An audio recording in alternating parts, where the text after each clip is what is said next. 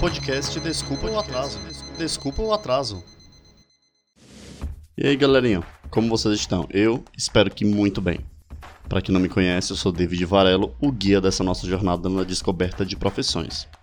No episódio de hoje, eu conversei com o Caio Lotti, um analista de eventos acadêmicos aqui de uma universidade de São Paulo. E ele conta que chegou por acaso nessa carreira.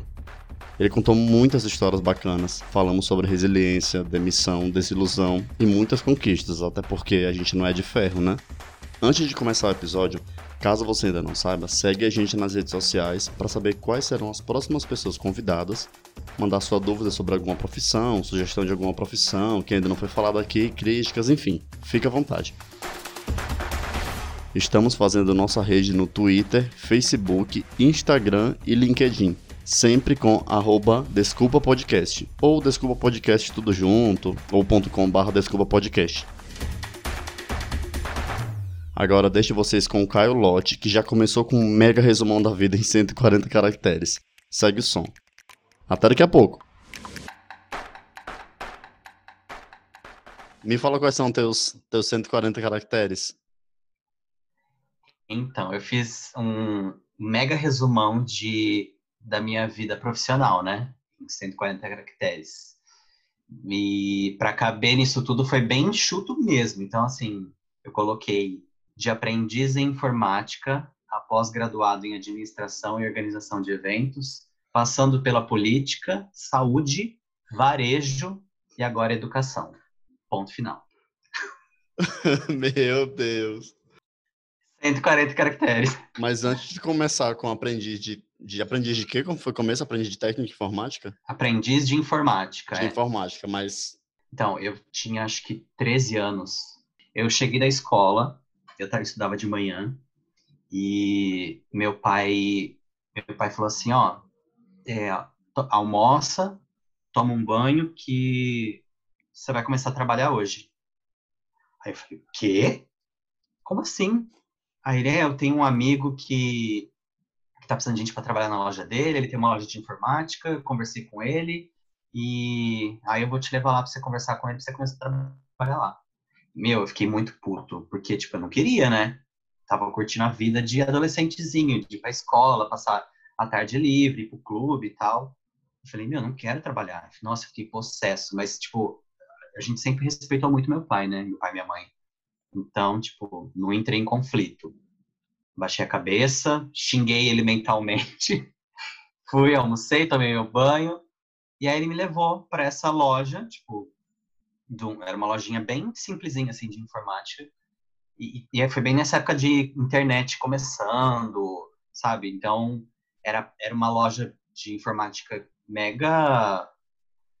Não, era, não é que era famosa, mas acho, não sei se no começo era única, sabe? Mas era o que tinha Popular. de informática na cidade, uma cidadezinha pequena de interior. É, e dava assistência técnica, vendia mouse, vendia microfone de computador e tal, não sei o quê. E aí ele me levou lá, cheguei lá, ele me apresentou, falou para mim boa sorte, virou as costas e foi embora. Tipo, me jogou lá igual uma bomba assim e foi embora. e eu fiquei, imagina, com 14 anos, eu fiquei. Eu, eu sempre fui um pouco ah, mais maduro para minha idade real, assim. Mas na época eu fiquei chocado, eu pensei, como assim ele me joga aqui, vai embora e tipo, aí enfim, né?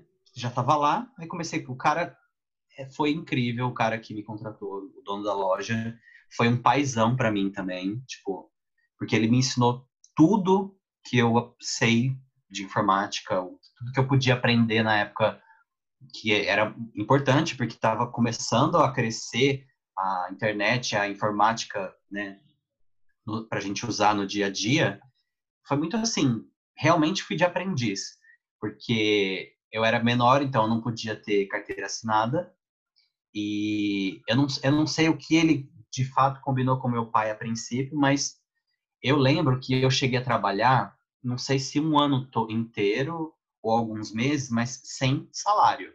Eu ia para lá, para a loja, ele me ensinava, ele me ensinou a montar computador, ele me mostrava para que, que servia as peças. Então, ó, ah, isso aqui é o processador, isso aqui não sei o quê. Então, ele, ele foi me mostrando tudo. Nossa, muito bom. É, chegou uma época que ele falava assim, ó, tem um computador para montar, você monta aí, é um processador tal, placa não sei o que lá, e eu montava. Aí ele só depois é, via se estava tudo ok, mas eu montava o computador inteiro. Ah, tem que dar, é, uma cliente ligou pedindo assistência, tem que ir lá na casa dela. E aí eu, eu ia com ele, aí, tipo, ele meio que ia fazendo e falando para mim, ó, faz não sei o que, pega não sei o que lá, faz isso aqui, ah, deve ser isso. Então eu fui adquirindo muito conhecimento com ele, assim. Só que também como eu era novo e, e eu achava que, ah, já que eu vou trabalhar, eu tenho que ter um salário. E eu não tinha, eu comecei a ficar muito frustrado. Porque eu falava, pô, eu tô me dedicando. Na época eu não tinha essa visão, não tem a visão que eu tenho hoje, né, de adquirir conhecimento. Mas na época era assim, eu tô dando meu tempo, eu tenho que ter dinheiro. Tem que ter uma troca. Aí acho que meu pai viu que eu fui ficando meio desanimado, e aí para não, eu não sei o que ele combinou com o cara, mas para eu não desanimar, meu pai começou a me dar dinheiro. Então, meu pai me dava 50 reais por mês. Nossa, naquela época era uma boa grana, né? Isso. É, é menino. Ó, juro, juro. Assim, minha família nunca foi. A gente nunca teve muita grana. A gente, assim, né? Teve uma época na minha infância que a gente passou necessidade, mas fome, graças a Deus, a gente nunca passou.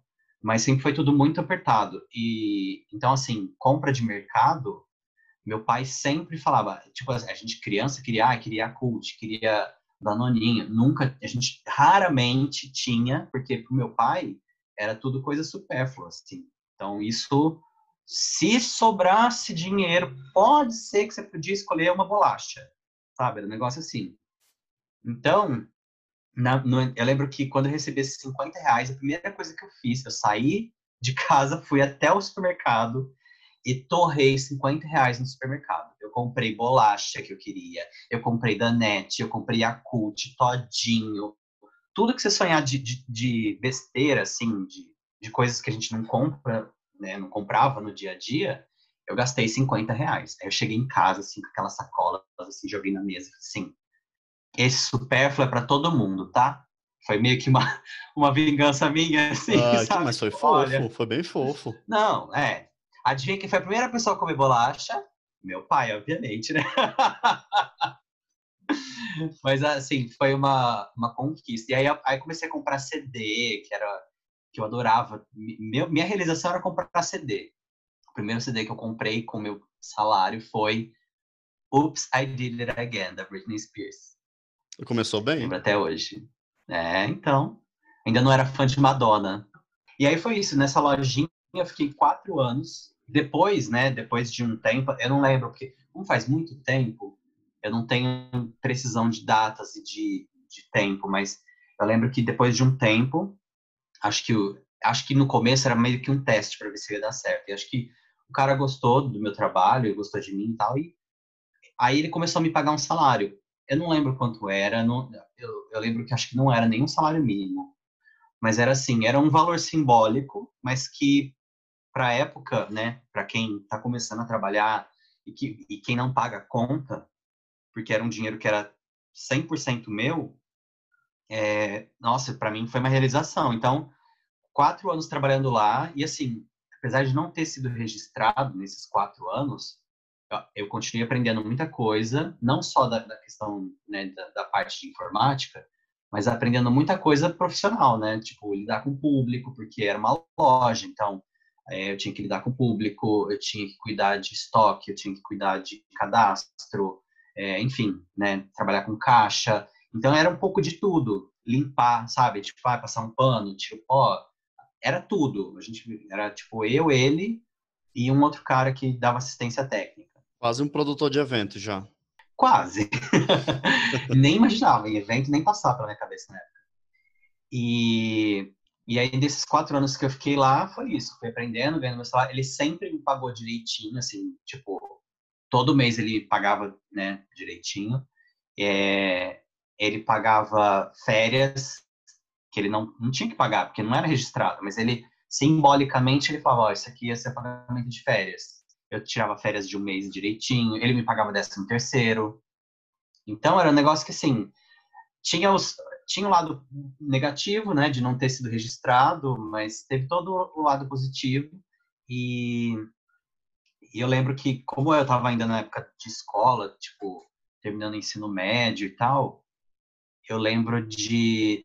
E aí teve uma época que eu trabalhava só à tarde, teve uma época que eu trabalhava só de manhã, porque era para conciliar com o horário da escola.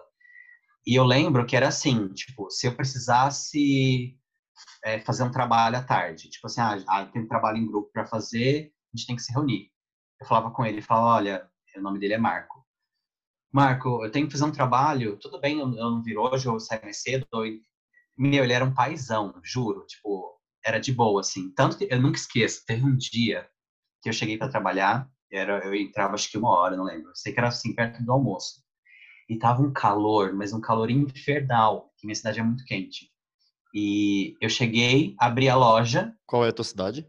Pitangueiras, interior de São Paulo, região de Ribeirão Preto. Quem conhece Ribeirão Preto sabe o que eu tô falando, porque é muito calor. e, e eu cheguei para trabalhar, a hora que eu fui abrir a, a, porta da loja, assim, ele já ele saiu, porque a casa dele era do lado, ele saiu e falou assim, ó, acho que nós não vamos abrir a loja hoje não, tá muito calor, vai pro clube, vai pra piscina. Aí eu fiquei olhando para ele, tipo, chocado, tipo, meu chefe tá me mandando ir pro clube, que maravilha. aí, nossa, isso eu nunca esqueço. E assim, e aí foi, quatro anos trabalhando ali, muito legal. Aí depois ele contratou uma outra moça para trabalhar lá, que foi amigona minha durante muito tempo, até hoje é uma querida. E, e eu realmente eu só saí de lá por, por conta disso, de questão financeira, porque assim, infelizmente ele não tinha como me pagar muito, né? Porque aí começou a, a popularizar a, a, informática e começa a abrir mais loja, então assim, né? As coisas, o mercado vai vai crescendo. Então, para ele me pagar um salário bom para me manter lá, não dava. É, ele não, não conseguia me registrar também. E eu tava, eu queria, né, sabe quando você quer mais? Não, não só dinheiro, mas assim, tipo, o que que eu consigo além disso? E aí eu lembro que eu fiquei muito chateado, eu tava frustrado já de, tipo, pô, tô trabalhando, tô tudo bem, tô ganhando, mas é pouco e aquela coisa toda. E eu lembro que eu conversei com meu pai sobre isso, contei para ele, ah, eu tô meio desanimado, tô ganhando pouco e queria ganhar mais, queria fazer mais e tal. Aí o meu pai conversou com um amigo nosso que é médico e ele na época era vereador na cidade e acho que era o último ano de mandato. Acho que era isso. Enfim, eu acabei, ele conversou comigo, a gente trocou uma ideia e aí eu fui trabalhar para ele. Ele me contratou para trabalhar para ele na, na Câmara Municipal. Uhum. Aí fiquei na Câmara, é, trabalhei na Câmara com ele, aí fiz um, um como eu tinha um, um, horário de trabalho específico, aí tinha que trabalhar lá e depois eu comecei a trabalhar com ele também na campanha, porque ele foi se candidatar a prefeito, aí eu trabalhei na campanha com ele, aí foi onde eu me envolvi muito com política, comecei a trabalhar com nessa área de política. Comecei a me envolver pela primeira vez né, com política e e aí depois, e só que era um, era um tempo assim, tipo, passou a eleição, ele acabou não foi eleito como prefeito. É, aliás, des, ah, descobri muita coisa suja por trás da política, né? Em trabalhar nesse meio assim, eu vi que realmente é feia a coisa. É isso mesmo. Quanto mais de perto a gente. É, ele, ele assim, tudo que eu vi, né, de trabalhar com ele, ele sempre foi muito honesto, mas assim, as pessoas, as pessoas procuravam ele para vender o voto mesmo. Tipo, como eu era assessor dele, as pessoas sabiam que ele ia se candidatar a prefeito, as pessoas procuravam ele para pedir coisa. E, tipo assim, ele não dava, porque não faz sentido, né? Vou te dar isso para você votar em mim. Você tem que votar em mim porque você acredita no meu plano de governo, né? E aí ele negava as coisas, as pessoas falavam para mim, assim, na minha cara, tipo, ah, eu vou, então eu vou lá no comitê do fulano, que era o outro candidato, eu vou lá no comitê do fulano que ele vai me dar. Aí a pessoa ia e ganhava. Meu Deus. Então, assim, né? E foi muito estressante por conta disso tudo, sabe? De lidar com, com o povo, a pressão das pessoas te cobrando, enfim. Foi um negócio bem puxado. Foi legal porque trabalhei com muita gente, mas foi uma fase. E aí, quando eu terminou meu contrato de um ano, aí e eu não e eu tinha emendado um trabalho no outro, assim, eu saí da lojinha de informática e já comecei com ele. Aí eu falei, bom, agora eu preciso de férias, né? Eu vou sair de férias. Eu lembro que eu vim para São Paulo passar uns dias na casa da minha tia. E aí eu, eu lembro que eu tinha mandado o currículo para uma loja Daqui. Uma loja de, de lá, de lá da minha cidade. Ah, sim. Uma lojinha de, de móveis, que era da região, assim, tinha lojas na região. E me chamaram, eu tava aqui em São Paulo e me mandaram, me chamaram para uma entrevista. Puta que pariu, e agora? Eu tava quase ligando foda-se, né? Tipo, ai, não vou não. Aí meu pai, não, vem, vem, nananana. Fui. Aí fui, fiz a entrevista, fui contratado. Aí foi onde eu trabalhei com no varejo, que eu tra trabalhei era uma loja de imóveis, uma rede de lojas, né, pequena, bem pequenininha assim, mas que tinha algumas lojas nas cidades da região. E eu entrei para trabalhar no crediário, coisa que eu nunca tinha trabalhado na vida, né? Então é você que falava assim: atenção, David, compareça ao crediário. não, porque não tinha microfone na loja, a loja era ah, pequena, okay. mas tinha potencial. mas era assim, analisar crédito de, de cliente. E a minha cidade é uma cidade que tem, tem época de safra de cana-de-açúcar. Então vai muita gente do Nordeste para trabalhar lá e acaba ficando lá. Tipo, a família fica no Nordeste e vai, tipo, o marido vai para lá trabalhar. Aí eles vão, ficam, começa a montar tipo uma casinha com o que eles vão ganhando na, na safra e depois vem a família para morar lá. Então é, essa loja era o forte porque era tipo uma Casas Bahia, né? Só que muito menor, obviamente. Mas era isso, era tipo você comprar todos os móveis da sua casa com preço bem baratinho e, e pagar em, em carnê em, sei lá, 24 vezes, sabe? Uhum. Era tipo isso. Então, foi lá que eu trabalhei durante um tempo. Aí fiquei no crediário, do crediário eu fui para o caixa. E eu sou péssimo com números e somas e contas e multiplicações. Eu odeio matemática. E aí eu fui trabalhar no caixa, lidando com dinheiros e somas, enfim. Mas foi legal, gostei também. Tive experiências engraçadíssimo, teve um caso engraçadíssimo de uma cliente lá que eu paguei um mico, sou mestre em pagar mico, e eu paguei um micão com uma, uma cliente cega, que eu nunca mais esqueço, assim, foi o maior mico da minha vida. Mas graças a Deus foi tudo bem, ela, ela entendeu que era, né, a gente era, eu era novinha, não tinha noção do que eu tava falando também, né, uhum. mas enfim. E aí eu, eu fiquei nessa loja e eu, aí, aí fez assim, tipo, eu preciso ir embora desta cidade cidade pequena demais para mim.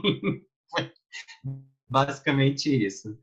É, porque, de verdade, eu não. Eu não a, a, minha cidade hoje tem base, por base uns, acho que 35, 40 mil habitantes. Uma cidade bem pequena.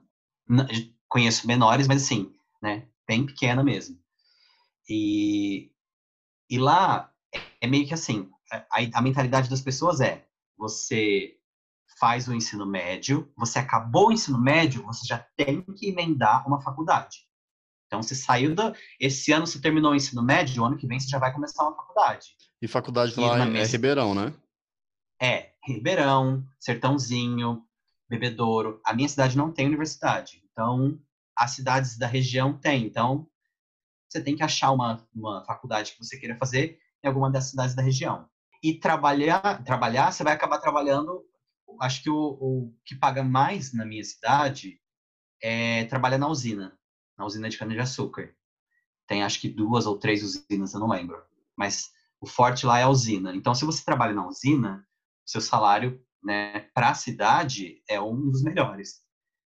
Fora isso, ou você é, abre um consultório de. Ou você é dentista, ou você é médico, ou você é fono, sabe? Essas, você é advogado, ou você abre uma loja de informática. Ou você abre uma lojinha de informática de, de um comércio, né? Você faz isso. E aí eu olhava para esse cenário e eu não me encaixava. Porque eu falava, não é nada disso que eu quero. Eu não quero trabalhar nada disso. Eu não quero trabalhar em usina, eu não quero trabalhar em loja, eu não quero ser médico, eu não quero ser advogado. Eu falava, o que eu quero ser? Nada do que era oferecido ali me apetecia. Isso com quantos anos? Beirando os 18, 19, entre 18 e 20, tá? Por aí, não lembro, não tenho precisão de data. E, e tinha o plus de que eu tinha acabado de, de revelar para os meus pais que eu era gay. Rolou um negócio que a cidade inteira ficou sabendo sem a minha permissão, mas basicamente foi alguém espalhou para a cidade toda e eu falei, bom, que era para ser só para os meus pais saberem, agora todo mundo sabe, então ok, então já fizeram esse favor para mim. E aí eu tinha o plus de que, tipo, eu falava, meu, essa cidade, além de, de não ter né, o, o, que eu quero trabalhar profissionalmente aqui, não tem nada que eu me identifique, tem o fato de eu ser gay, não tem, um, não tem vida gay nessa cidade. Então eu preciso de uma cidade grande, porque lá eu vou crescer profissionalmente e pessoalmente. E aí foi onde eu, eu comecei a mexer meus pauzinhos, porque a loja que eu trabalhava, essa loja de imóveis, eles tinham a matriz em Ribeirão Preto. E Ribeirão Preto é uma cidade bem maior que, que Pitangueiras. E, óbvio, né, menor que São Paulo, mas na minha cabeça era assim, tá, São Paulo é um negócio que é a minha meta, eu quero morar em São Paulo. Eu sempre vinha para São Paulo passar férias, ficar na casa de parente e tal. Então, eu, sempre falava, eu vou morar em São Paulo, um dia eu vou morar em São Paulo. Ó, esse negócio de mentalizar funciona, viu? Porque comigo funciona. Funciona muito. Então, e aí eu falava, bom, já que São Paulo é um negócio muito grande que é um, uma meta, Ribeirão não é mais melhor que Pitangueiras, então já é um, um, um passo.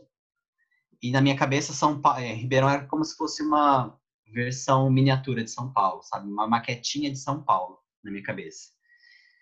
Aí eu comecei a articular com as pessoas da, da empresa, tipo, olha, eu tô querendo ir, ir morar em Ribeirão e se surgir uma vaga aí dentro, eu tô afim e tal, enfim. Passou, passou, consegui uma vaga para trabalhar na matriz em Ribeirão Preto.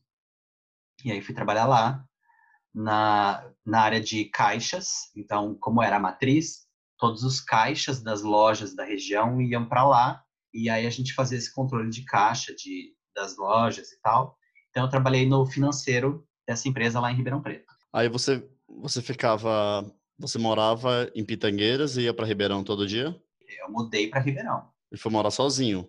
Eu tinha um, um, amigo de um colega de empresa que trabalhava, que morava em Ribeirão, né? Que trabalhava lá e eu lidava muito com ele trabalhando com o caixa. E ele morava com a irmã numa casa alugada lá em, em Ribeirão Preto. E, e eu comento, e a gente era muito próximo assim de bater gente se falava todo dia pelo MSN, porque o, MSN era o meio que a gente tinha para conversar com as lojas. Então, falando de trabalho, eu sempre falava, ah, eu tô querendo morar em Ribeirão e tal. Então, ele acompanhou todo esse processo. E aí, eu lembro que ele comentou que ele morava com a irmã dele. Ele era solteiro, né? Tinha uma namorada, mas morava só ele e a irmã. E a gente conversou e ele falou, ah, se você quiser vir aqui, tem um quarto sobrando. A gente racha o aluguel, você vem morar aqui. E a gente trabalhava na mesma empresa eu ia trabalhar com ele, e aí deu super certo. E assim, eu ia, eu ia começar a trabalhar em Ribeirão no dia 2 de janeiro. Então eu passei aquele Réveillon já em Ribeirão. Eu lembro que meus pais me levaram para Ribeirão é, é, na véspera do ano novo. Eu já passei o Réveillon lá e no dia seguinte tinha que trabalhar, sabe?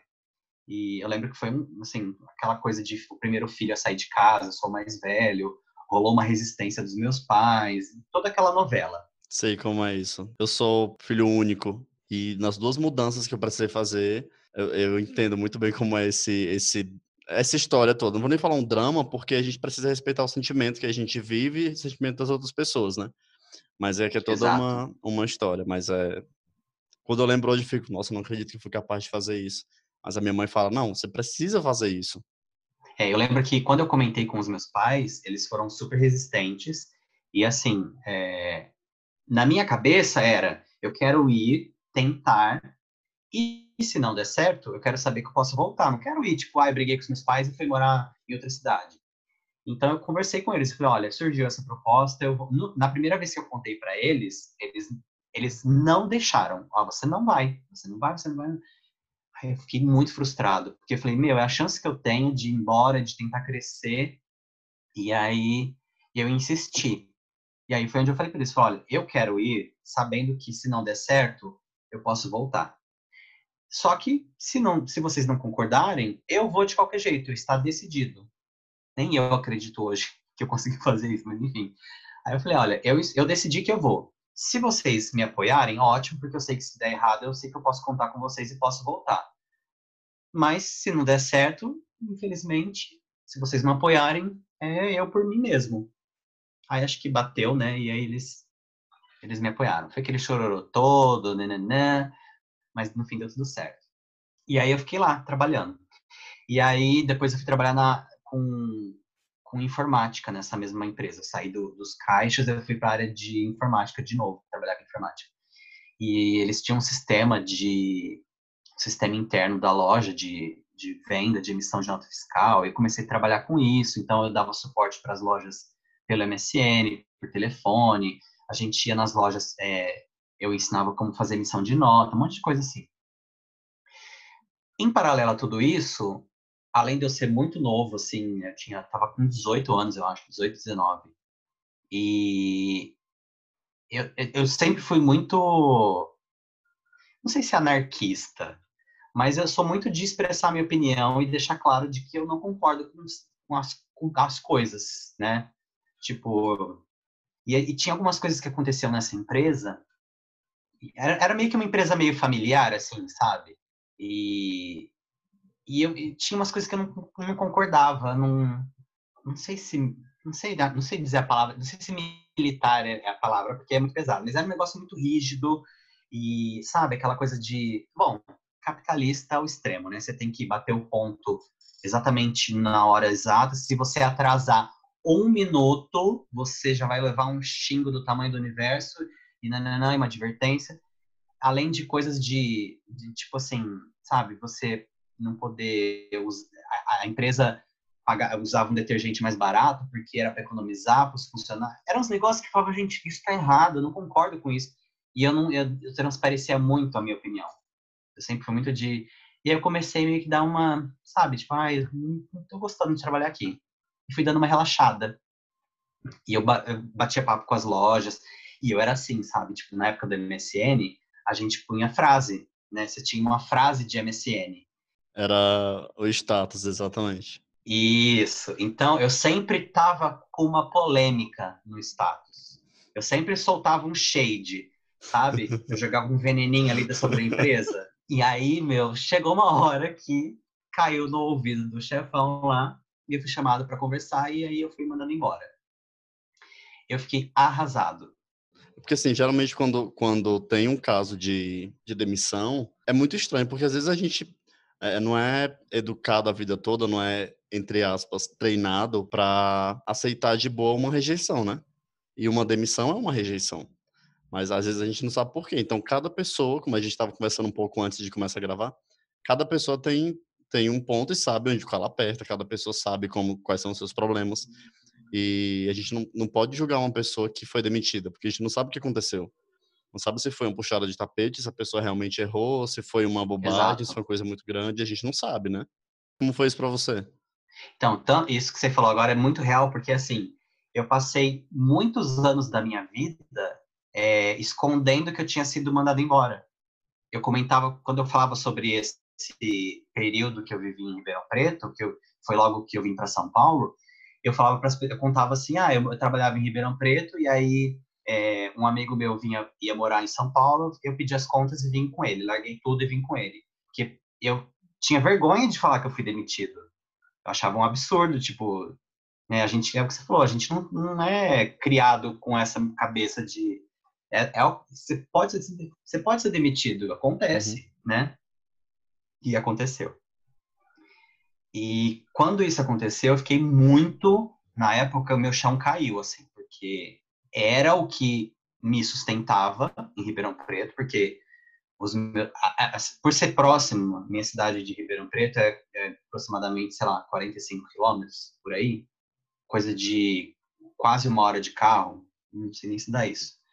Mas, assim, quase, não digo todo final de semana, mas quase todo final de semana eu ia para visitar meus pais. É, a gente, então, era, eu ainda estava próximo à minha família, e, mas financeiramente, como era assim, ó, eu, eu bati o pé para ter a minha independência, primeiro que era um orgulho, tipo, eu não posso né, pedir ajuda para os meus pais, porque eu, eu falei que eu ia me virar, então eu tenho que me virar. E, mas assim, né, eles ajudavam às vezes com comida, sabe? Quando eu ia para lá, aquela coisa de mãe, voltava com marmitinha, comida por uma semana, enfim. E eu lembro que meu chão caiu quando eu recebi essa demissão, porque eu falei, o que eu vou fazer agora? Sabe? Tipo, como que eu vou me manter aqui em Ribeirão? Vou ter que procurar outro emprego, mas eu não tinha, eu tinha só ensino médio, eu não tinha uma faculdade. E falava, o que eu vou fazer, meu Deus? E aí, nesse, nessa época, eu já estava morando com, com um amigo meu. E aí, nesse período que eu fui mandado embora, é, ele ele estava vendo de vir morar em São Paulo. E aí eu falei, opa, tá aí. Eu estava com seguro-desemprego. Eu era muito, muito cru, assim, porque na minha cabeça, vir para São Paulo com seguro-desemprego é fácil, você se vira, dá para dá para viver bem, né? Bom, enfim, tem toda uma história é, por trás disso, da gente ter vindo para São Paulo e tal. Resumidamente, a gente veio, ficou na casa de uma amiga, e vim com aquela cabeça assim, vou procurar emprego em São Paulo, então eu imprimia currículo e a gente ia levar currículo. Mas eu falava, gente, é insano levar currículo, né, em São Paulo, porque olha tamanho dessa cidade, eu não sei nem andar, não sei nem onde eu tô. Como é que é isso de levar currículo? E aí nessa de procurar emprego, também procurando casa para alugar, e eu achava que alugar uma casa em São Paulo era tão tão fácil e tão barato quanto em Ribeirão Preto. E eu caí do cavalo feio, porque eu, quando eu vi que não era, tipo, ainda vim na maior da ilusão de, tipo assim, não, a gente aluga uma casa aqui em Pinheiros, a gente divide o aluguel. que, que mundo que eu vivia, né? Desce daí, Alice. Aí, enfim, procurando emprego e tal, eu tava, um, um tempo que eu fui morar com uma, umas primas, e a, a minha prima falou, olha, você já ouviu falar de um site de currículo? Falei, como assim? Você põe seu currículo na internet, as empresas vão lá, olha e te chama. Falei, não, gente, como assim? Para mim era, era um, um, outro universo. Falei, ah, vamos arriscar, né? Eu lembro que eu cadastrei meu currículo nesse site, sei lá, duas semanas depois, nem lembro quanto tempo foi, mas foi bem rápido, assim. Eu fui chamado para uma entrevista na PUC. Uma entrevista, assim, um processo seletivo, né? Isso em 2006 chamado para um processo seletivo na PUC. E o meu amigo que também tinha vindo para São Paulo, esse que a gente morava junto lá em, em Ribeirão Preto, também tinha feito, também tinha cadastrado o currículo e ele também tinha sido chamado para esse processo seletivo. E a gente foi, a gente foi fazer a prova e tal. E eu lembro que era muita gente. Era muita, muita gente. Tinha, sei lá, umas cinco salas, pelo menos no período que eu fiz, no dia que eu fiz a prova, umas cinco salas de aula lotadas. Era quase uma seletiva para o ídolos. tipo isso. e eu falei, eu não vou passar. Imagina, quem sou eu nesse meio de um monte de gente? Não vão me chamar. Eu tava muito frustrado, assim, tipo, né? Mas vamos arriscar. Vamos tentar eu não, não acreditava no meu potencial, sabe? Fiz a prova, passei. Aí veio uma entrevista com o RH. Eu fiz a entrevista com o RH. Também, assim, cheguei atrasado, porque eu não estava sabendo lidar com São Paulo, sabe? As coisas de tudo é longe, tudo que você tem que saber, que ônibus você pega. E, e eu estava, na época, acho que na época do processo seletivo eu já tinha mudado de novo, porque eu também mudei de casa em São Paulo milhões de vezes. E eu acho que eu estava morando com a minha prima ainda. E era na Zona Sul e eu tinha que ir para a Zona Oeste para fazer a prova na PUC. Eu, eu lembro que eu cheguei atrasado, assim, não muito, mas já tinha começado. E tinham, acho que, mais quatro candidatos na sala junto comigo. Quando eu entrei, que eu vi, tipo, eu fui, tipo, ah, uma camisa, é, não era nem camisa, eu tava, acho que era de polo. Camisa que você fala aquela camisa de botão, de manga comprida, né? Social, é, de manga comprida, de botão, é. Não, não tinha esse hábito. Por quê? Pitangueiras é um calor do inferno, então ninguém usa camisa, né? A não ser advogado que trabalha em escritório com ar-condicionado, mas lá a camisa é um negócio que ninguém usa. Em Ribeirão Preto, meu, meu, onde eu trabalhava também tinha uniforme, então eu não, não tinha hábito de usar camisa, nem tinha camisa. Quando eu vim para São Paulo eu sofri com isso, porque camisa de frio que eu tinha era uma camisa de botão de manga comprida. Você chega em São Paulo, você percebe que isso não é nada, não é, não é nada de tecido, né? Eu não tinha casaco, porque em Fortaleza a gente de verdade não compra casaco. Vende casaco? Vende. Mas a gente não tem necessidade de fazer isso, porque a cidade é, é o estado, né? É quente o ano quase todo. Tem algumas cidades serranas e tal, mas é, é muito quente, muito quente, muito quente. Hoje em dia eu vejo as notícias de tipo, é, podem tirar os casacos do guarda-roupa, porque Fortaleza amanheceu com 24 graus. E eu fico pensando, meu Deus, com 24 graus em São Paulo, eu tô andando de regata na rua ó. a gente tá derretendo de calor aqui. Mas é isso. E aí eu lembro que eu fui assim, é, acho que eu tava de polo, não lembro. Mas eu não fui de socialzinho e tal. E aí eu entrei, a primeira coisa que eu vi foi um cara de terno e gravata. Falei, pronto, já perdi minha vaga para esse cara. Aí, enfim, entrei, começou todo mundo se apresentar. Tinha uma psicopedagoga, o cara era formado no sei que lá, já tinha trabalhado em outra universidade. Então eu falava, quem sou eu com o meu currículo aqui nesse meio, né? Tipo, eu falei, bom, eu vou falar de mim, vou ser honesto e vamos ver o que vai dar. E eu acho que meu desempenho na entrevista com o RH foi bom bastante, porque eles não me perguntaram nada. Porque era assim, é, o RH falava assim, ah, fala sobre você. Aí a pessoa falava assim, ah, meu nome é tal, você tem tantos anos e nananã. Aí o RH falava assim, e você já fez não sei o que lá? Aí a pessoa, ah, nananã. Aí o RH, e o, RH tinha que ficar é, investigando para saber. Quando chegou a minha vez de falar, eles falaram assim, ah, fala de você. Eu comecei, eu sou prolixo, né? Eu falo, é uma coisa. E comecei a falar sem parar. E eu contei toda a minha história até ali, né? Tipo, quando eu terminei, eles, ok, muito obrigado. Aí foi pro próximo. É, ou era uma coisa, ou eles tinham gostado do que eu tinha falado. 880, né? Ou tipo assim, meu Deus, esse daqui nem vamos para frente, né? Exatamente. Graças a Deus era, era positivo. Tanto que aí depois eu passei para a terceira etapa do processo, que foi uma entrevista diretamente no setor que eu estava sendo cogitado para trabalhar.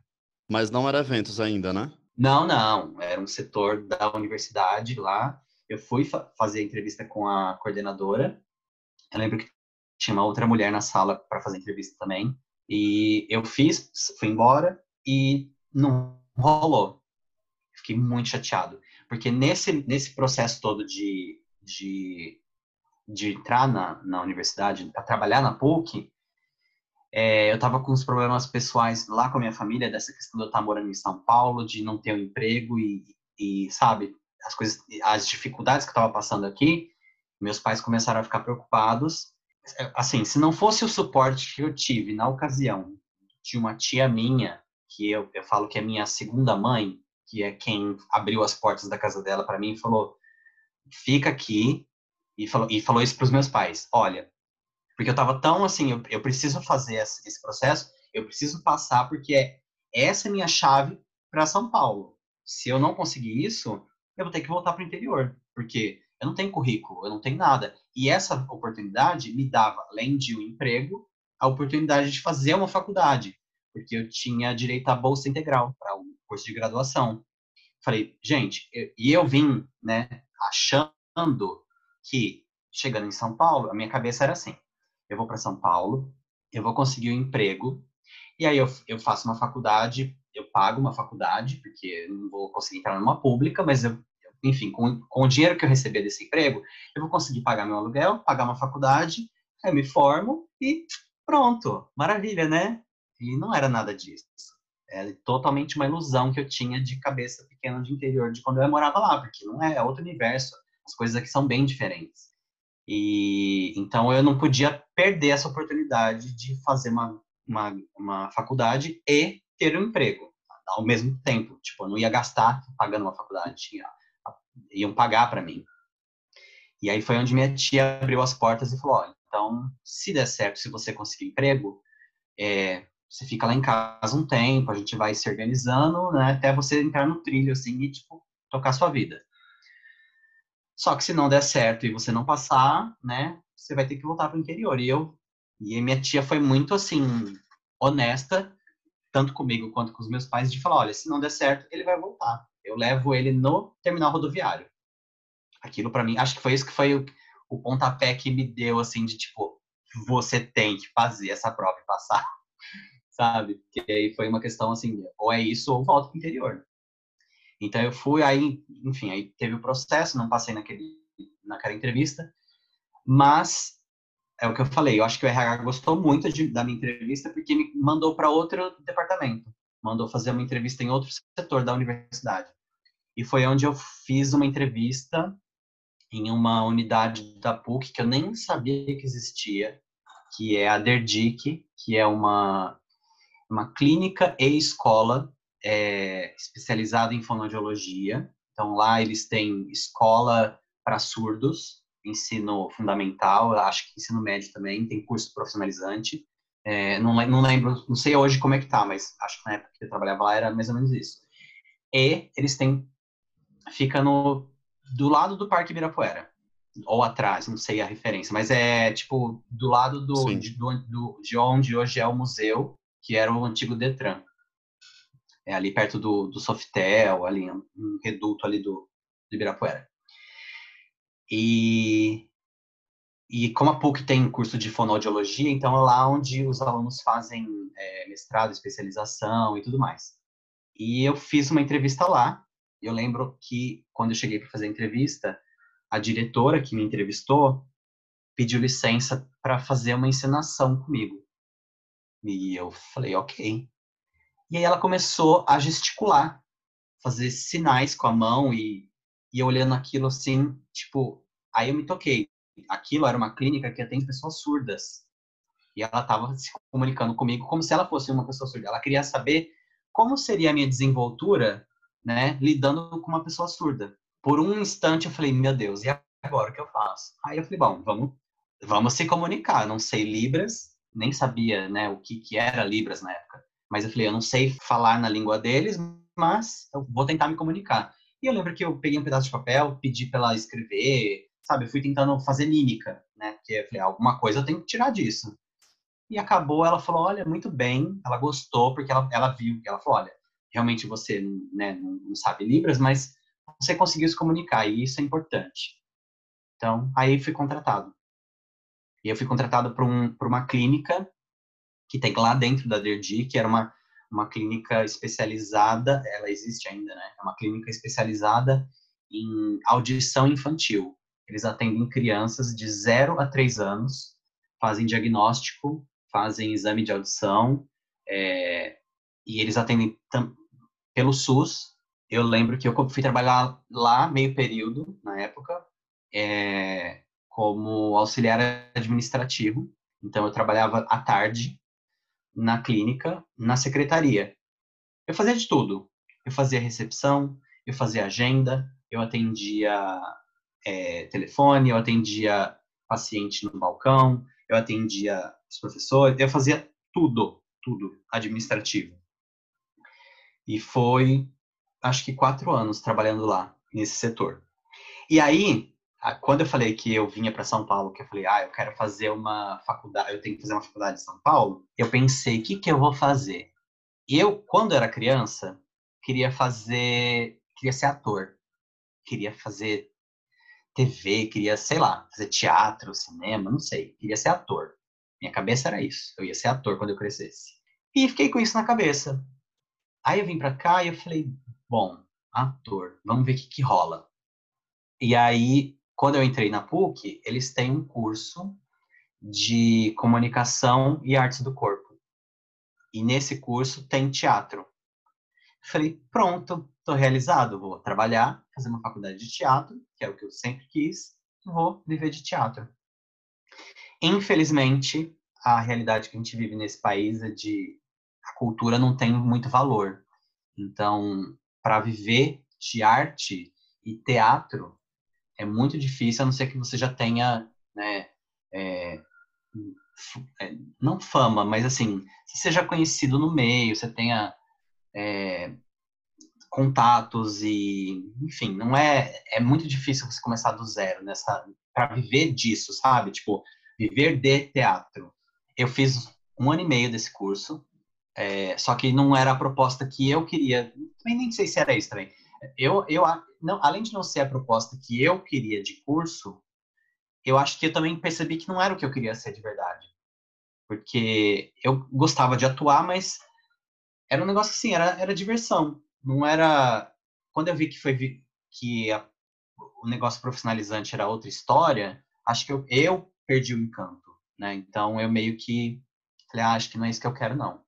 Mas, em paralelo a isso, eu acabei entrando numa companhia teatral e eu fiquei em cartaz com essa companhia na, na Praça Roosevelt, um teatro, acho que era Teatro do Ator na época. Nem, nem sei se existe ainda esse teatro Mas eu fiquei em cartaz três meses na Roosevelt com uma peça que eu amava fazer. Era uma peça de comédia chamada A Loira do Banheiro e Outras Lendas Urbanas. E a companhia era muito divertida, o grupo era muito, a gente era muito amigo, assim, todo mundo, sabe? Só que eu nunca ganhei nada. Era, era assim, o dinheiro que a, gente recebia para com a bilheteria era para pagar o aluguel do teatro, pagar despesas da companhia com figurino, com cenário, e, né, e quando sobrava alguma coisa era tipo assim, era um trocado que você não paga um aluguel, né? Então, sem chance de viver disso. Então, foi, foi uma coisa que eu amei fazer, me diverti muito, foi incrível, mas eu descobri que não era disso que eu ia viver. E aí eu parei a faculdade. Aí eu falei, tá, vou fazer o que de faculdade? Aí eu falei, hotelaria, parece interessante. Não sei de onde eu tirei isso, mas eu falei, ah, acho que hotelaria é um negócio que eu gostaria. E lá vai eu pensar em fazer hotelaria. Só que a PUC não tem curso de hotelaria, nem nada dessa área. Eles tinham um curso de é, turismo, mas eu falei, ah, não é turismo, eu quero fazer hotelaria. E não tinha. E eu fiquei parado um tempo, sem estudar. Parei de fazer a faculdade de artes do corpo, continuei trabalhando na clínica, meio período, e sem estudar.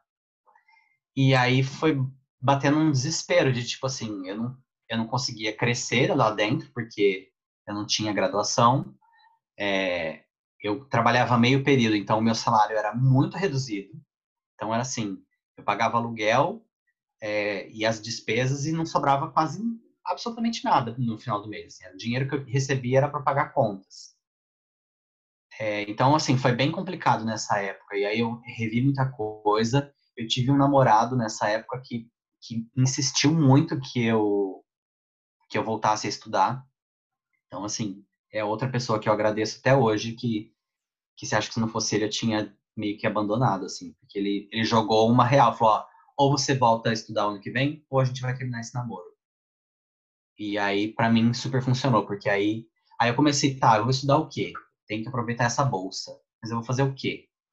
E aí eu tinha as opções da universidade e eu comecei a ir por descarte, assim, tipo, direito não, é, administração não. Eu não queria nada que tivesse exatas, porque eu não sou dessa área, não gosto. Eu já te falei, não gosto de matemática, não gosto de nada que tem que somar e etc. E aí eu já tinha visto que não ia rolar o, teatro, e tinha, eu tinha uma amiga de, que trabalhava na, na, na Derdic também, na, em outro setor, que estava fazendo curso de marketing, a graduação em marketing da PUC. E ela falava para mim: que, que você não vai assistir uma aula? Eu acho que você vai adorar. Tem muito a sua cara. Nossa, eu acho que você vai gostar. Você tem que ver. E ela insistia muito para eu fazer esse curso, para eu ir assistir uma aula, porque ela achava que eu tinha a ver com o curso. Aí fiquei pensando. Instinto. Ah, marketing. Interessante, vamos ver o que é.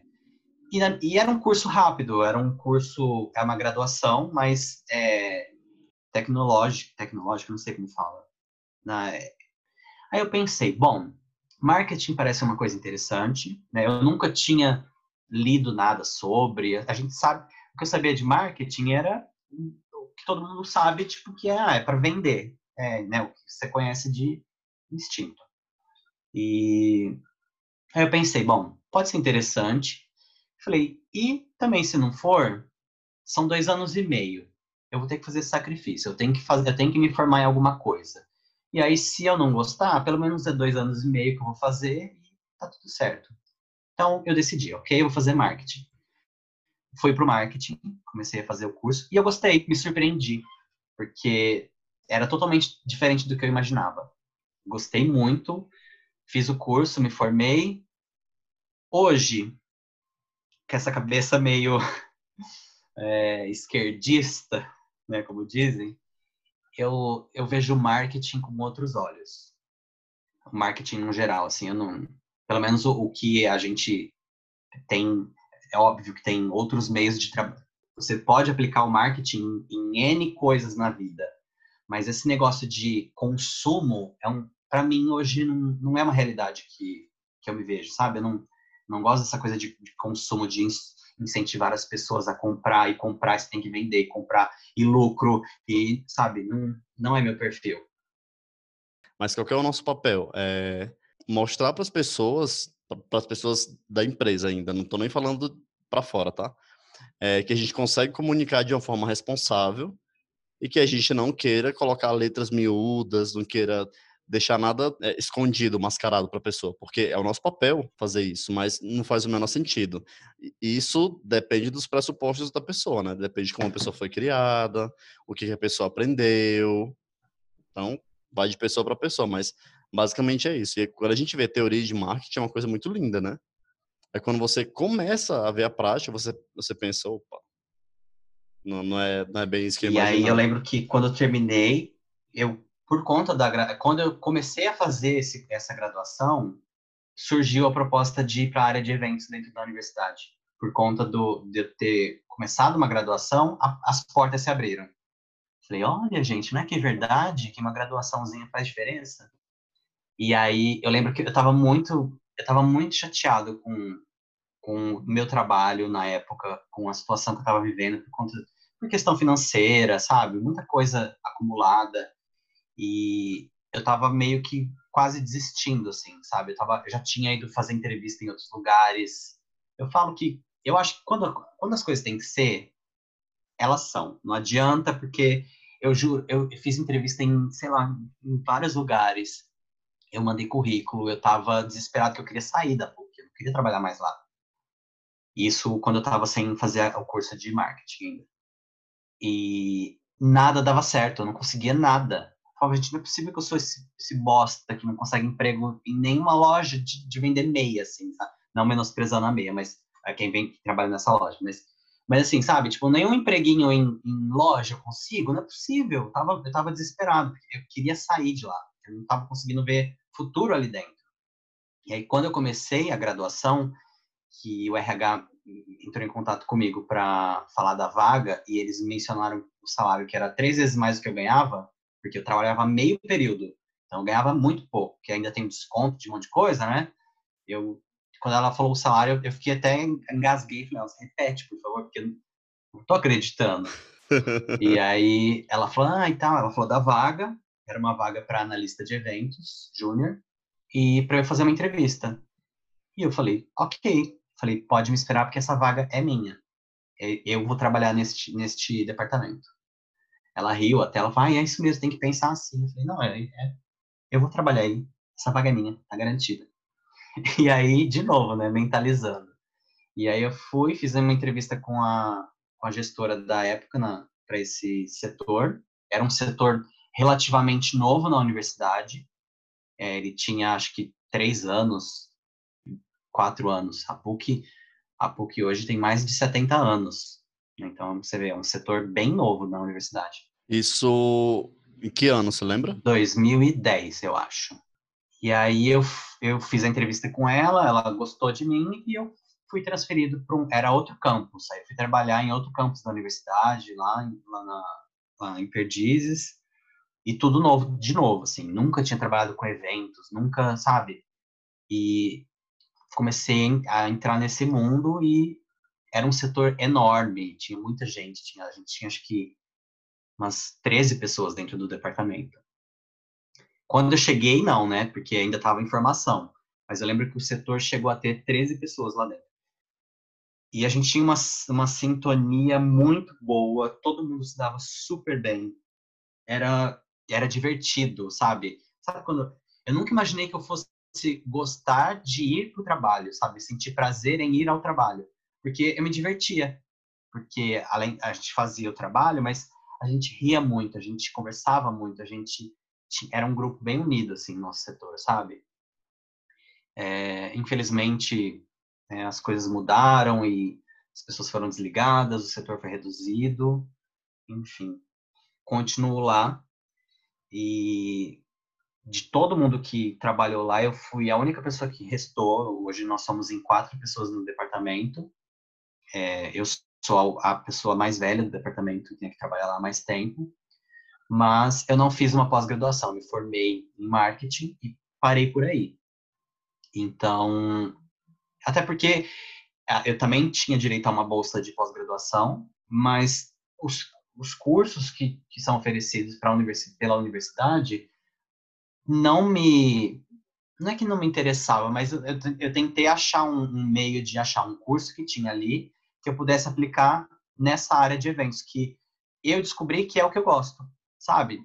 Nunca imaginei, nunca planejei, nunca esperei por isso, e hoje tô lá e tô amando trabalhar com eventos.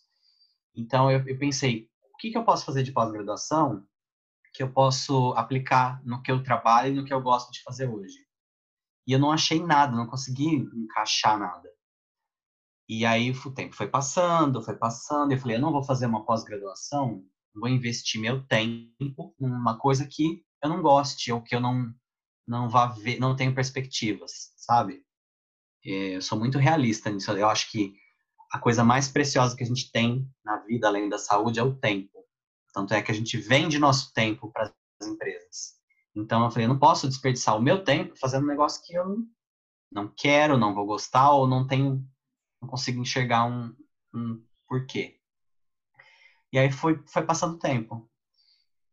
E aí o ano passado eu decidi, bom, se eu pretendo crescer aqui dentro da universidade, eu preciso começar a mexer, né, fazer alguma coisa. O quê? Uhum. Preciso fazer uma pós-graduação. Legal. E, mas o quê? O que eu vou fazer aqui na área de eventos? Eu comecei a procurar, procurar, e achei um curso de, de, de eventos, é, um, um, curso de pós-graduação em administração e organização de eventos, no Senac.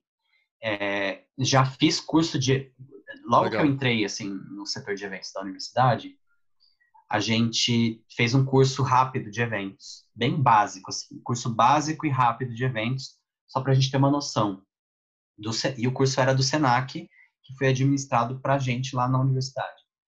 Então, e o curso foi muito bom, eu gostei muito do curso, né, me, me deu base para muita coisa, e aí foi onde eu vi, quando eu vi que eles tinham a, a pós-graduação, e eu falei, pô, eu já fiz o curso de eventos deles, eu vi que é bom, uma pós-graduação, vou investir nisso.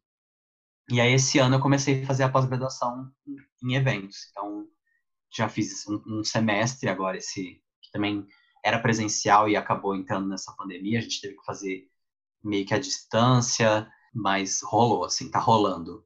Tô gostando, tô revendo algumas coisas que eu acabei aprendendo no meu dia a dia, né, por já trabalhar com isso, mas também aprendendo muita coisa nova, muitos, muita coisa técnica, muita algumas umas metodologias que eu não tinha noção de dava para aplicar, sabe? Então, tá sendo bem legal essa experiência. E é um curso que, no final do curso, né, a gente, o nosso TCC é montar um evento real. A gente vai, no nosso, a gente faz, é o TCC em grupo, e a gente monta um evento. A gente tem que fazer acontecer um evento para terminar a pós-graduação. Então, tô, foi o que mais me incentivou, porque eu falei, pô, você passa é, um ano e meio estudando aquilo, e nada mais justo do que você pôr em prática o que você aprendeu. Então, eu achei que foi uma ideia genial fazer um TCC prático e eu super gostei, estou mega empolgado, assim. Já tô com o negócio é para daqui um ano ainda, mas eu já tô com milhões de ideias na cabeça de eventos. Eu quero super fazer alguma coisa é, social e voltada para o meio LGBT, principalmente para as pessoas trans, para as pessoas de baixa renda, uma coisa assim. Eu quero fazer alguma coisa social. Eu quero que seja um evento bacana, mas voltado para o social. Então, não sei ainda o que vai ser. A gente tem que montar um grupo, a gente, mas o alicerce está feito, sabe? Já, já tenho umas ideias do que eu quero. Então, Entendi. tá aí, tá no ar. Faz o seguinte, me conta um pouquinho sobre o teu dia a dia no trabalho. Não, depois eu falo isso, mas me conta primeiro um pouquinho como que é o teu dia a dia. Você chega no escritório, Vamos supor que a gente não está em pandemia, tá? Você chega no escritório. Tá, tá numa realidade paralela. Realidade paralela, é. é. Bom, eu sou analista de eventos. Então, eu a universidade, todos os eventos que acontecem na universidade, e quando eu falo na universidade, é a PUC São Paulo como um todo, né?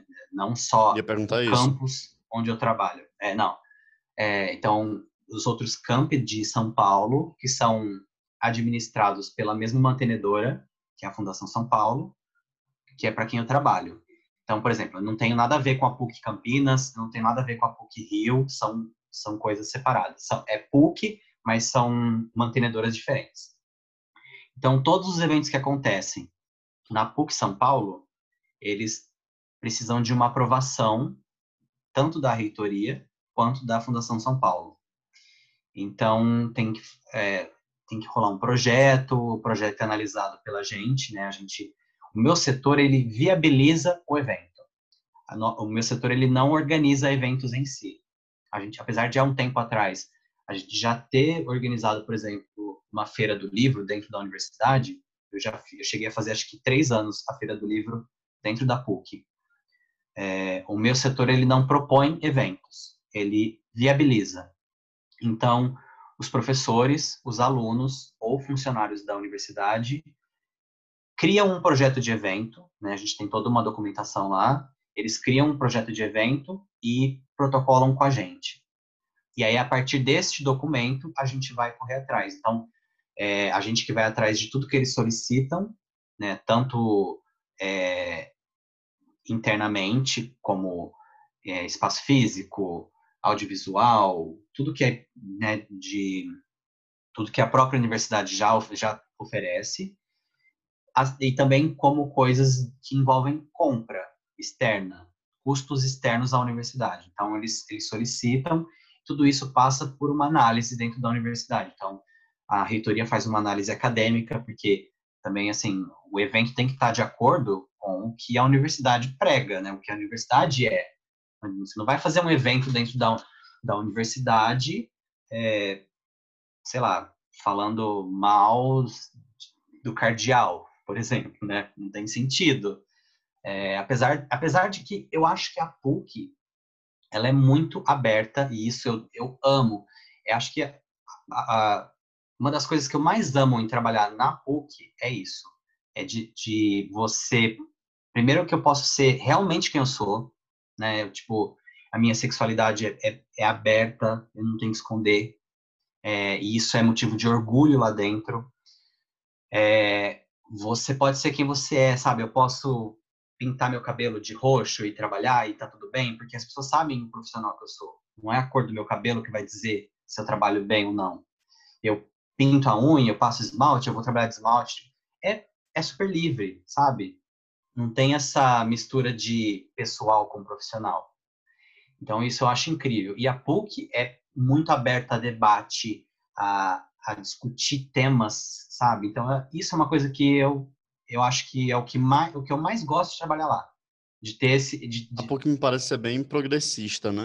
Muito, muito. Então, é, eu ia falar exatamente sobre isso, porque, por exemplo, é, apesar de ser uma universidade católica, que é mantida por uma fundação que é católica, é, por exemplo, você discute o aborto dentro da universidade. Isso não é, um, não é barrado. Apesar da igreja não ser a favor, a PUC não te proíbe de discutir esse assunto. Não é um tabu lá dentro. Então, isso para mim é, é o que mais me dá valor lá dentro, sabe? De, de gostar de trabalhar lá, de, de não ter censura até porque a PUC né, tem um histórico de censura da época da ditadura, então não faz também nem sentido a PUC é, censurar as coisas. Então, eu acho isso muito legal. Então, basicamente é isso, a gente viabiliza os eventos, né? A gente faz toda a tramitação de documentos internamente. É, quando aprovado, a gente vai atrás das compras. E, né, cada, tem vários setores que a gente o meu setor acho que é o, o setor que mais fala com todos os outros, porque a gente lida com todos os setores. A gente tem que solicitar coisa para todos os setores da universidade. A gente lida com todo mundo. E então é, isso também acho muito legal.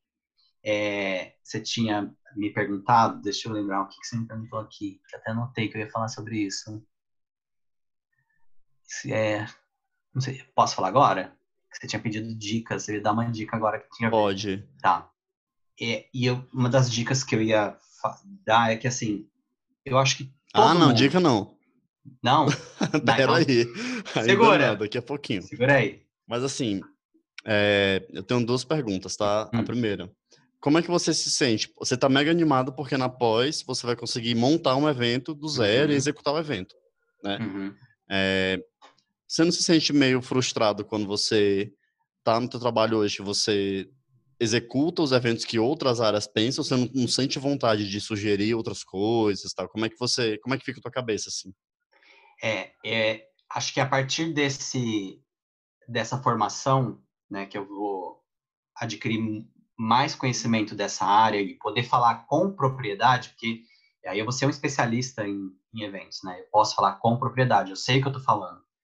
Acho que a partir daí eu posso é, é, passar para a universidade um novo olhar do setor. Como o setor pode trabalhar? Como a gente pode trabalhar com eventos na universidade? Como que o setor pode crescer? Como que a gente pode melhorar um setor? Né? Então, é, eu vejo que assim, hoje a gente dá muito suporte para os proponentes dos eventos, né, os professores. Como é um negócio que eles já têm meio que fazem há um certo tempo, tem muito professor que já tipo, faz assim de olho fechado o projeto, sabe? Eles eles sabem como funciona. Só que agora fazendo a pós-graduação, eu estou aprendendo umas coisas que eu falo, poxa, isso seria legal se fizesse num evento da universidade. Isso dá para colocar legal. na divulgação. Isso dá para aplicar, isso cabe num evento. Então, a partir desse conhecimento, eu vou conseguir. É, não sei se. É porque para a gente propor evento, eu vou, eu vou, depender de uma autorização né, acima do meu setor. Que aí eu acho que trabalho, tendo essa, essa profissionalização, eu acho que eu tenho. É, eu, posso é, pedir isso, de falar: olha, eu gostaria de propor um evento né? Eu acho que aí eu vou ter propriedade para falar. É, e também, com, com o que eu trabalho hoje, eu vou poder orientar melhor as pessoas que organizam eventos, porque elas, a, a maioria, de, não sei se, não vou dizer 100%, mas, sei lá, 90, 95, não sei, mas a maioria das pessoas que propõem eventos na universidade, elas não, elas não têm a mínima noção de como é. Elas fazem por instinto. Olha, eu vou fazer uma palestra. O que, que eu preciso? Ah, eu preciso de um microfone, eu preciso de um projetor. Então, assim, também porque a gente meio que já dá no, no formulário que, que eles podem solicitar, né? Mas basicamente isso. As pessoas não conseguem imaginar o potencial que um evento tem. O evento é, uhum. é um tipo de marketing para a universidade, porque você atrai público, você chama pessoas de fora para mostrar, olha, o que estamos debatendo dentro da universidade. Olha o que está sendo discutido. Olha essa pessoa relevante que veio. Isso acontece muito, eu acho muito bacana. Eu conheço, tenho conhecido gente que eu nunca imaginei que eu fosse conhecer, sabe? De, de trabalhando com eventos. Por exemplo, aconteceu um caso muito legal que foi com a Cristiane Terlone, que é um assessor dela entrou em contato com a universidade para saber como é, é, ele queria ela que ela a Cristiane Terlone queria fazer o lançamento de um, um filme documentário que ela lançou, que aliás é fantástico, sobre o, a Amazônia. Ela queria fazer o lançamento, a, a pré-estreia na PUC, porque a, a Cristina Torlone é católica, ela tem toda uma história da época da ditadura, então ela achou que a PUC era um, lugar legal para fazer, e eles queriam saber como viabilizar isso. E por destino, eu estava na sala da, da assessoria de imprensa quando eles ligaram. Ele tava, eu estava conversando com uma colega de trabalho lá, eles ligaram, o, o, assessor ligou, falou com a minha amiga, e aí ela, quando ela entendeu mais ou menos o que era, ela fez assim, só um minuto. E ela falou para mim do que se tratava. Aí minha cabeça estalou na hora, eu falei, vamos trazer isso para PUC. Meu, Amazônia, tipo, foi bem na, no começo, assim, de que tava rolando aquela coisa de Temer e nossa, foi um caos aquela, aquela época política na universidade. Mas eu achei que tinha tudo a ver com pra gente debater na universidade. E falei, pô, é um, um puta nome, né? Cristiano Interlone. É um filme, uma pré-estreia na universidade. Ela procurou a gente, vamos, a gente tem que fazer isso acontecer. E aí eu fui atrás. Eu sei que o negócio rolou. Eu conheci ela pessoalmente, fiquei encantado. O, o documentário que é O Despertar, é o nome do, de florestania. É, o nome do filme é Amazônia, o Despertar da Florestania. É um filme documentário é, produzido pela Cristiane Torloni, que é muito bom, muito legal, muito, né, discute um tema importantíssimo, que é a nossa Amazônia.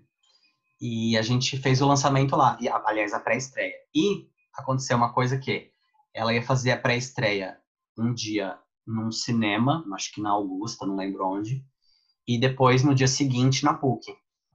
Já tinha, a gente já tinha conseguido fechar e tal. Eu só sei que não rolou essa pré-estreia no cinema da Augusta. Teve um problema, uma falha lá de eles não conseguiram passar o filme.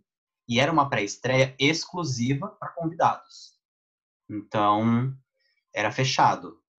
E não rolou. A, a pré-estreia lá na PUC era aberta, né? Tipo, qualquer pessoa podia assistir, era gratuito e tal. É, e aí não rolou a pré-estreia que eles iam fazer, e aí eles falaram, olha, então eles distribuíram ingresso para as pessoas que estavam lá para assistir né, na estreia oficial, na quinta-feira, e acho que isso foi na segunda-feira, nosso evento era na terça. Aí na segunda-feira não rolou, é, eles falaram no evento, olha, então amanhã na PUC a gente tem a pré-estreia também, estão todos convidados e tal, e aí rolou na PUC. E foi incrível, foi incrível. Então, assim, nossa, mais uma vez, o destino dizendo que quando é para acontecer, sim, vai acontecer sim, na tua vida, né? Sempre. e eu tenho conhecido é, gente muito importante em várias áreas, assim, sabe? Convidados que são internacionais que vêm para eventos e eu acabo conhecendo.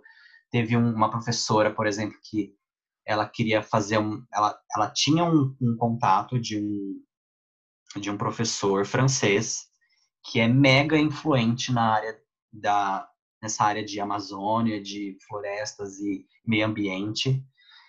E ele vinha para o Brasil, acho que para participar de um evento em outro lugar, X, não lembro onde. E ela fez o convite para ele fazer uma palestra na PUC.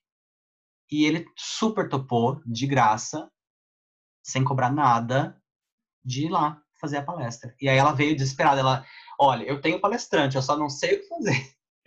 E aí, aí é que entra o meu papel de tipo, olha, a gente vai fazer assim, dá para fazer assado, vamos colocar isso. Então, eu acho que o que eu faço hoje dá para melhorar muito mais com esse conhecimento que eu estou adquirindo e poder orientar melhor as pessoas dentro da universidade de como fazer um evento de sucesso. Minha, minha meta é essa, é fazer o que é bom ser melhor. Entendi. Legal. O que, que você tem para falar para quem está pensando em começar nessa área agora? Porque, assim, não é uma coisa fácil. É, você trabalha muito. É, eu digo isso porque já trabalhei com eventos em algumas outras experiências, já fui coordenador de uma área de eventos que a gente precisou trazer para a empresa. Nossa, foi um caos. A gente precisou trazer para a empresa escolas do Brasil todo. Então, a gente precisava é, fazer uma sincronia assim, perfeita entre a chegada da pessoa no aeroporto, quem ia estar no aeroporto para receber a pessoa, colocar a pessoa no Uber, ter uma pessoa no hotel, colocar a pessoa no quarto, ter um brinde no quarto, no dia seguinte ter uma pessoa no hotel, colocar a pessoa no Uber, levar a pessoa, enfim. Foi, foi uma. A gente, a gente precisou fazer isso. A gente teve duas semanas para fazer isso. Nossa, foi uma loucura, mas foi ótimo, foi perfeito. Foi incrível, foi um evento incrível. É, as escolas adoraram tudo que a gente tinha apresentado de é, de experiência, né? Que a gente não chama que isso é, uma, é um evento. Você está vindo viver uma experiência única numa cidade uhum. que é, algumas pessoas não conheciam São Paulo, algumas pessoas não tinham nem viajado de avião ainda, mas foi uma coisa assim, incrível.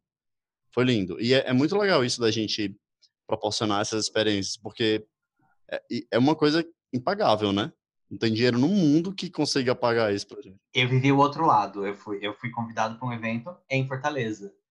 E eu vivi tudo isso de, né, e, e ser recebido num, num aeroporto, ter uma pessoa me esperando, era, foi tudo, sabe, tudo organizadinho e foi para mim que não vi, eu não vivi os bastidores do evento, eu estava como convidado, para mim foi incrível, incrível, assim, uma das melhores experiências que eu tive. Então, hoje trabalhando com eventos, eu sei o que é estar tá nos bastidores. Então, eu, a minha ideia é que essas pessoas vivam o que eu vivi, porque eu quero que elas tenham a chance de viver o que eu vivi. Foi incrível. Então, a gente tem que fazer isso. Então, para quem tem interesse em trabalhar com eventos, a gente tem essa, essa coisa meio que conto de fadas. Bom, todos, todos os, todas as profissões têm um conto de fadas atrás. Assim. Então, a gente sempre imagina uma coisa mega linda e fofa e tal, e quando você vai ver, na realidade, é outra história. Eu tenho experiência disso de um... Trabalhei, fiz um freela uma vez, um tempo, com mídias sociais, que é um negócio que eu adoro, adoro redes sociais e tal. Hoje talvez nem tanto quanto, né, de várias coisas, mas enfim.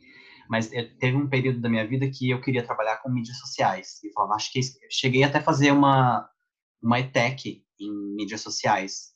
O que é ETEC? ETEC é uma é um, um ensino técnico que você faz né, não é uma graduação, mas é, é depois do ensino médio. Eu não sei se você pode fazer junto com o ensino médio. Eu acho que talvez sim. Mas é tipo. Ah, eu acho que sim. É, em Fortaleza tem umas, tem umas escolas que você consegue... Você tem o um ensino médio uhum. na parte da manhã e na parte da tarde é o curso técnico que você escolhe. Isso. Talvez seja isso. Acho que é... em diferentes regiões, diferentes estados, tem umas formatações diferentes, mas... É basicamente isso, é. Exato. Acho que o meu durou um ano, não, não lembro, gente. Acho que foi um ano. E aí eu fiz esse curso de mídias sociais e fiz um, trabalhei com isso um tempo, fiz um freela. O freela em si foi legal e depois eu consegui um, outro freela de trabalhar assim esporadicamente, comecei a fazer algumas coisas, tá? E aí eu meio que brochei, porque era um negócio que eu gostava muito de fazer, né? Só que quando monetarizou, quando eu comecei a ganhar para fazer isso, quando, é, quando você é pago para fazer alguma coisa, é, se você é pago, as pessoas esperam algo em troca. Então, a partir daí eu comecei. Aí não era sempre que eu estava afim de fazer. E mídias sociais é um negócio que não tem hora. Você não, não é um trabalhinho de carteirinha assinada que você trabalha das oito às, às seis, sabe? Tipo, não é, não é assim. Você não tem hora para trabalhar. E, e aí eu comecei a ver isso. Às vezes eu não estava afim de fazer, e eu tinha que fazer, porque eu tinha demanda. E eu comecei a brochar muito. Tipo, falei, meu, nada, não é nada disso que eu imaginava. Não é isso que eu quero. Não quero mais. Desisti. E aí eu perdi o encanto. Então, é, eu acho que, assim, é, para quem está nessa área de eventos, tem que saber que você vai trabalhar muito. Principalmente em, em horários que, às vezes, é que eu tenho a sorte de 99% né, do meu trabalho ser num horário específico, mas acontece de, de ter um evento onde eu precise ou entrar mais cedo ou sair mais tarde. Já teve evento de eu sair da, da universidade de madrugada, né? Porque eu tinha que estar lá quando terminasse o evento. E já teve evento que eu trabalhei de sábado e domingo, óbvio, né? Tudo recebendo bonitinho e tal, mas é isso. É, a área de eventos, você. É, eu falo que é que nem restaurante. Você trabalha mais no horário de lazer dos outros, sabe? Então, é que no meu caso, evento acadêmico geralmente é durante a semana e tal, mas se você procura eh, trabalhar com eventos, porque você fala, ah, eu quero trabalhar com festa, eu quero trabalhar com fazendo show, e não sei o quê, você vai trabalhar sábado, você vai trabalhar domingo, você vai trabalhar à noite, então, a hora que tá todo mundo se divertindo, você tá trabalhando. E assim, por mais que você fale, ah, mas eu tô trabalhando com eventos, tá rolando uma festa e eu tô trabalhando na festa. Você tá trabalhando. Você não tá lá para curtir a festa. Você até curte dentro do que é possível. Mas você não vive do mesmo jeito que um, um convidado, de que um, uma pessoa que tá lá para que foi para a experiência do evento, né? Você tá trabalhando. É, tipo nesse, nesse dia que você falou que foi convidado, que foi um evento lá em Fortaleza, que foi eu que te convidei através da empresa que estava trabalhando, né? Uhum.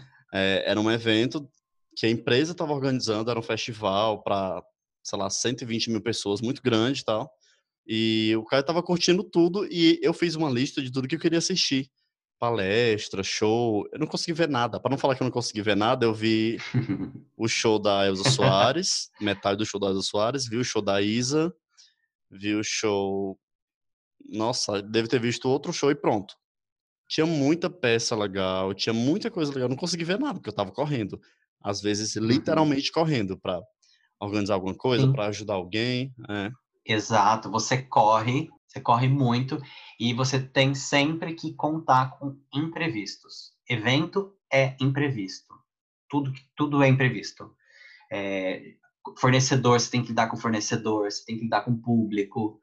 Então, é um negócio assim, é, é exaustivo, sabe? É muito cansativo, te suga uma energia pesada.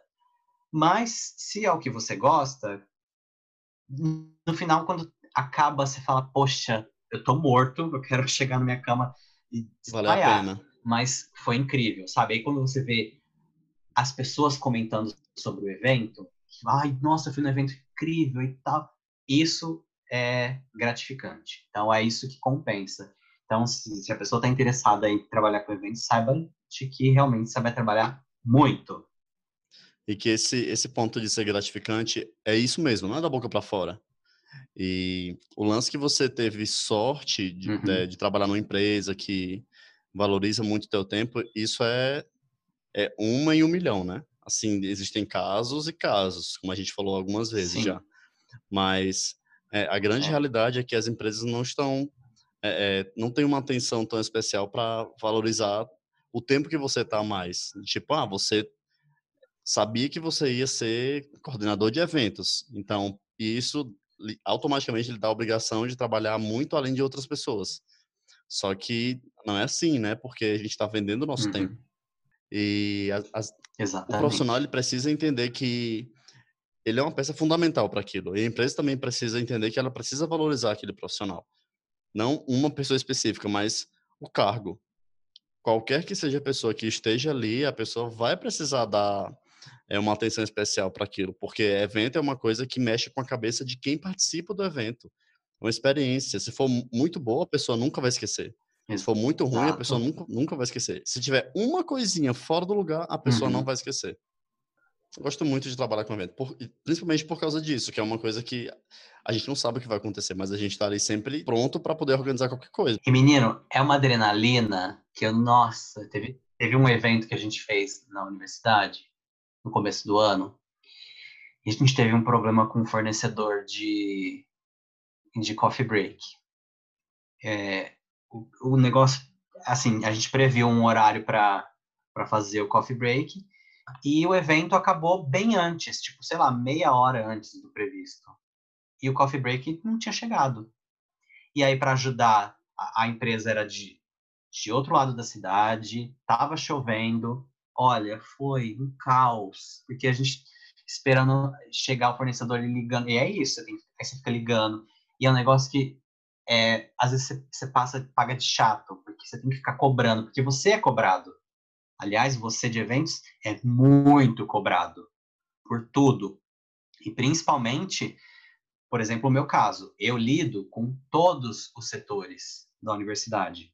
Então, quando o professor fulano monta um projeto de eventos e entrega para o Caio, qualquer coisa que der errado, a culpa é do Caio, porque foi o Caio que pegou meu projeto, era ele que tinha que fazer, entendeu? Então, assim, a gente de eventos é muito cobrado, você tem uma pressão enorme no seu ombro, assim, de ter que fazer as coisas darem certo, e você tem que fazer acontecer. E assim, você tem que ter muito jogo de cintura, você tem que ser bom em, em resolver coisas imprevistas, mas no final, tudo acaba dando certo. É. é Sempre dá certo no final.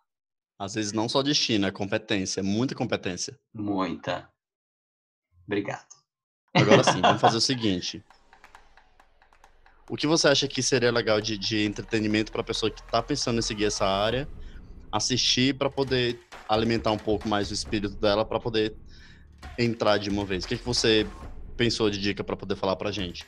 Olha, as dicas que eu tenho não são necessariamente exclusivas para trabalhar com eventos, mas são o que eu ia falar lá atrás, que a gente segurou, que eu acho que todo mundo, todo mundo, sem exceção, tinha que trabalhar na vida um tempo, um ano, no mínimo um ano, com atendimento ao público, atendimento direto ao público. Porque lidar com pessoas, a gente lida com pessoas em qualquer lugar que a gente trabalhe, mas quando você lida com o público e você faz atendimento ao público É, quando eu falo isso, é aquele cargo mais baixinho lá, de tipo, você ser recepcionista, sabe? Secretária do, do Bam Bam Bam. Acho que todo mundo tinha que passar por isso, porque a, aí a gente consegue enxergar o outro lado.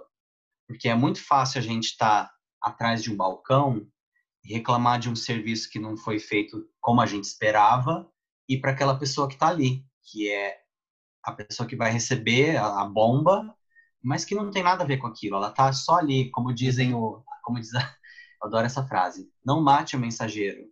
Ela está ali só de mensageiro, ela não, não é responsável por aquilo. Então, quando você trabalha nesse, quando você tem essa experiência de trabalhar nesse, nesse, nesse cargo, nessa função de, de fazer isso, a sua cabeça abre, assim, sabe? Toda vez que eu, como eu trabalhei muito com atendimento ao público, eu sempre penso muito antes de. Eu não estou querendo dizer que é ruim, que é errado reclamar. Pelo contrário, é, como eu aprendi em marketing, o melhor cliente é o que reclama. Agora, é como você reclama, né? Como você trata a pessoa que está atrás de um balcão, como você trata a pessoa que está na outra ponta do telefone, ou, sabe, eu acho que isso é fundamental. Acho que todo mundo tinha que passar por essa experiência para poder dar valor não só em cargos menores, mas dar valor ao ser humano como ser humano. Porque eu acho que todo mundo é visto como uma engrenagem hoje, sabe? Então, se alguma coisa deu errado no, no trabalho, ninguém está preocupado em saber, deu errado? Não, vamos ver então como que a gente pode melhorar isso. Primeira coisa que todo mundo quer saber é de quem é a culpa? em quem a gente vai botar a culpa? Quem é o responsável? E eu acho isso erradíssimo. A gente tem que é. trabalhar com solução, sabe? E tratar todo mundo como ser humano, do da faxineira que limpa o banheiro ao CEO da empresa. Sabe? Todo mundo tem que ser tratado igual, eu acho. Então, acho que uma dica era essa: trabalhar com atendimento. É, Para meio corporativo, lidar com todo mundo. É, a gente trabalha com eventos, lida muito com fornecedores, com a gente trabalha com contratos, né? Dependendo de onde você trabalha, tem setores que são específicos para cada serviço, mas você tem que ter um, um entendimento básico de muita coisa. Então, é, trabalhar com eventos é conhecer tudo de tudo. Você tem que saber de tudo, não saber profundamente, mas você tem que entender como funciona um projetor, por que, que o microfone parou de funcionar, é, você tem você tem print, isso é muito importante. Eu inclusive tive uma uma disciplina agora esse semestre na, na pós sobre segurança em eventos. Isso é muito importante. A gente a gente não dá valor porque graças a Deus é muito difícil acontecer alguma coisa, mas isso acontece. Então a gente tem que, né, estar tá sempre preparado. É, então conhecer de tudo, saber de tudo, ler sobre tudo conhecer todos os setores, conhecer. Quanto mais você conhece do local que você trabalha, acho que é melhor, sabe? De trabalhar com as pessoas, as pessoas vão entender o que é o seu trabalho, se algo dá errado, as pessoas podem entender por que deu errado, né? Às vezes não é culpa uhum. sua, então acho que isso é e, assim, fundamental. Acho que assim, mais do que conhecer, é ser cordial com as pessoas, né? E principalmente Exato. ter empatia. Sim. Se colocar sempre no lugar da outra pessoa quando vai fazer alguma cobrança, quando vai reclamar de alguma coisa, quando vai falar qualquer coisa. É, uhum. A gente uhum. nunca sabe o que, que a pessoa passou, a gente não sabe. É do mesmo jeito que a pessoa não sabe o que a gente passou para estar tá ali reclamando, a gente também não sabe o outro lado. Então é super importante a gente saber chegar nas pessoas, porque a gente nunca sabe de quem que a gente vai precisar no futuro. E outra, quando a gente trabalha com eventos, é, é muito comum você falar nossa, aconteceu um negócio agora, eu preciso de um, sei lá, de, de um produto que para conseguir esse produto eu tenho pra, eu preciso de um prazo de cinco dias, mas eu não tenho cinco dias. Exato. Eu tenho que conseguir daqui a duas horas. Então Passo eu vou falar com uma pessoa. Então eu vou falar com uma pessoa que consegue isso em duas horas, mas uhum. se eu tiver machucado aquela pessoa em algum outro momento, eu, a pessoa pode ou não pode querer me dar um troco. Ok, mas uhum. eu não posso contar isso para sorte, porque tem pessoas que estão contando com a experiência do evento para fazer aquilo dar certo. Exatamente. É, e eu acho que um bom português escrito é fundamental, porque, por exemplo, no meu trabalho a gente, a gente faz tudo por e-mail, então eu acho que um bom português diz bastante sobre como você trabalha. Acho que é importantíssimo. E Excel. Eu nunca imaginei, eu fugi exaustivamente de números e, e contas, e hoje eu trabalho muito com Excel, muito com planilha orçamentária. Então, não adianta. Trabalhar com eventos também envolve trabalhar com custos e números e etc. Então, Mas no assim, gostinho quando você começa a fazer uma planilha bonita, formatada. Menino, eu que criei a planilha fórmulas. do meu setor. Nossa, é muito incrível. É muito lindo, é muito lindo. É, não, é bem, é bem gratificante, assim. E, por fim, uma dica para humanidade, né? Isso, também, isso me ajudou também a ver o mundo corporativo com outros olhos também. É um livro que eu acho que é, é tinha que ser a nova Bíblia, assim, para todo, todo mundo tinha que ler, todo mundo. Tinha que ser livro de escola, todo mundo tinha que ler na escola, porque é obrigado. Que é o livro Sapiens, do Johan, acho que é Johan. Que tem uma, são três livros, né, que ele tem. Não é uma trilogia, mas são três livros, né, que é uma trilogia? Não, não é uma trilogia. Ele escreveu três livros. É que dois são como se fossem sequências. O primeiro seria o Sapiens, que é um livro que ele escreveu, é Yuval Harari, é o nome dele. É, o Sapiens, que conta a história da humanidade, né, ele faz um ele começa lá com o surgimento do, do, do Homo sapiens e ele termina o livro fazendo uma projeção, é óbvio, né? É um negócio que a gente não tem como prever, é uma, uma projeção com o que ele acha que é uma possibilidade de que a gente caminhe como humanidade, baseado em tudo isso que ele falou durante o livro. E, e, e me mostrou muita coisa, assim, sobre ser humano, sabe?